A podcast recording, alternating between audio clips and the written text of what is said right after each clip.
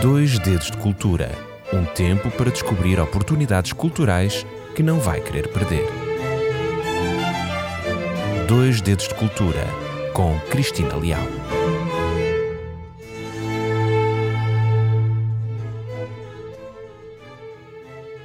Ouvir um órgão de tubos é uma experiência única e também muito emocionante. O som poderoso e majestoso do instrumento enche o espaço onde ele se encontra, envolvendo-nos assim numa sensação de grandiosidade e beleza. Além da sonoridade, a presença visual do órgão também é impressionante, com os seus tubos, com a sua sublime caixa de madeira esculpida de acordo com a escola a que pertence. De facto, tudo isto nos envolve. O imponente som associado à beleza física do órgão permite uma experiência inesquecível e cativante para os amantes de música. Já percebeu que hoje o tema que vou abordar está relacionado com música e com a sonoridade do órgão de tubos. Deixe ficar, porque eu tenho um convite que é irrecusável para lhe fazer. Tenho a certeza que vai amar. Sejam bem-vindos ao programa Dois Dedos de Cultura. Eu chamo-me Cristina Leal e todas as semanas aqui estou consigo para a partilha de dois dedos de conversa que se traduzem em dois dedos de cultura. Hoje vou partilhar consigo algo que eu aprecio grandemente: boa música. Aliás, eu vou dizer melhor, excelente música. Então, sob o mote Os Sons do Divino, a Câmara Municipal de Sintra está a organizar o segundo ciclo de órgão. Este ciclo uh, já se iniciou dia 28 de abril, mas terminará apenas no dia 14 de maio. Portanto, ainda temos tempo de saborear pelo menos dois sumptuosos concertos. Os concertos estão a ter lugar nas igrejas de São Martinho, em Sintra, e na Igreja Matriz de Belas, e esta é uma excelente oportunidade de assistir a um concerto de uma forma gratuita. É um convite irrecusável, não lhe parece? Não deixe de aproveitar então esta oportunidade única de assistir a estes concertos. Mas antes disso, não quero que vá desprevenido, quero que conheça um pouquinho da história deste instrumento. Vamos lá. Então a história dos órgãos de tubos remonta à Grécia Antiga onde eles foram utilizados pela primeira vez como instrumentos musicais. Mas foi só na Idade Média que este órgão começou a ser utilizado como instrumento religioso, tendo sido introduzido nas igrejas para acompanhar a liturgia. Inicialmente, os órgãos eram muito simples, nada como os de hoje, compostos apenas por um ou dois tubos e não possuíam sequer teclados. Mas com o passar dos anos, os órgãos foram evoluindo e foram se tornando cada vez mais complexos e foram também incorporando novas tecnologias e novos recursos. No Renascimento, a construção dos órgãos atingiu o seu apogeu, com a utilização de novas matérias e novas técnicas de construção. No período barroco, os órgãos tornaram-se verdadeiras obras de arte, com a inclusão de novos recursos, como os pedais, como os registros, que permitiram assim a criação de diferentes timbres e sonoridades. Entre os séculos XVII e XVIII, este instrumento desenvolveu-se de uma forma grandiosa e espalhou-se rapidamente por toda a Europa, nomeadamente nas igrejas, nos mosteiros, nos conventos, e apresentava diferentes características consoante a escola de, da sua construção quer fosse ela italiana, alemã, francesa, holandesa ou ibérica. O órgão tornou-se assim indispensável no acompanhamento da liturgia.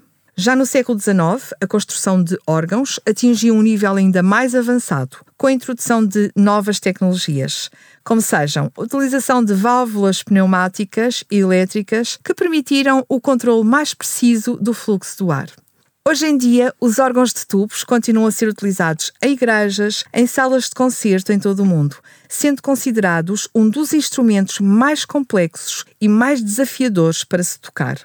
A sua construção ainda é uma arte altamente especializada e envolve técnicas e conhecimentos que vão sendo passados de geração em geração. E Portugal não é uma exceção neste contexto. Portugal é rico em exemplares deste tipo de órgãos e tem uma larga tradição nos mesmos. Apesar do grande número uh, destes órgãos em Portugal, hoje vou falar apenas de dois deles, uma vez que são e vão ser palco, aliás, destes concertos: o órgão da Igreja Paroquial de Nossa Senhora da Misericórdia de Belas, que possui um órgão da autoria de Filipe da Cunha, foi construído em 1744 e foi restaurado por uma grande empresa, lá está, uma empresa que passou de geração em geração, a Dinarte Machado, ateliê português de organaria em 2013. O órgão, este órgão de, desta igreja de Belas, foi uma oferta do infante Dom Manuel. Dom Manuel Bartolomeu era irmão de Dom João V e residia na vila de Sintra. E por uh, ter estado doente e por uh, agradecer por ter ficado melhor, ele ofereceu este uh, belíssimo órgão que podem contemplar nas imagens que deixo nas nossas redes sociais. O outro órgão que vou falar é o órgão histórico da Igreja de São Martinho, é datado de 1776, um pouco mais tarde do que este primeiro de Belas. É um órgão histórico que se encontra na Igreja de São Martinho e esta igreja encontra-se em pleno centro histórico da vila de Sintra. E este órgão é um exemplar raro da organaria portuguesa e é o único classificado a nível nacional que se encontra completo. Este instrumento é o mais antigo que se conhece, assinado pelo mestre organeiro português Joaquim Pérez Fontanes, que é responsável não só pela construção deste, mas por outros inúmeros órgãos que estão uh, espalhados pelo país.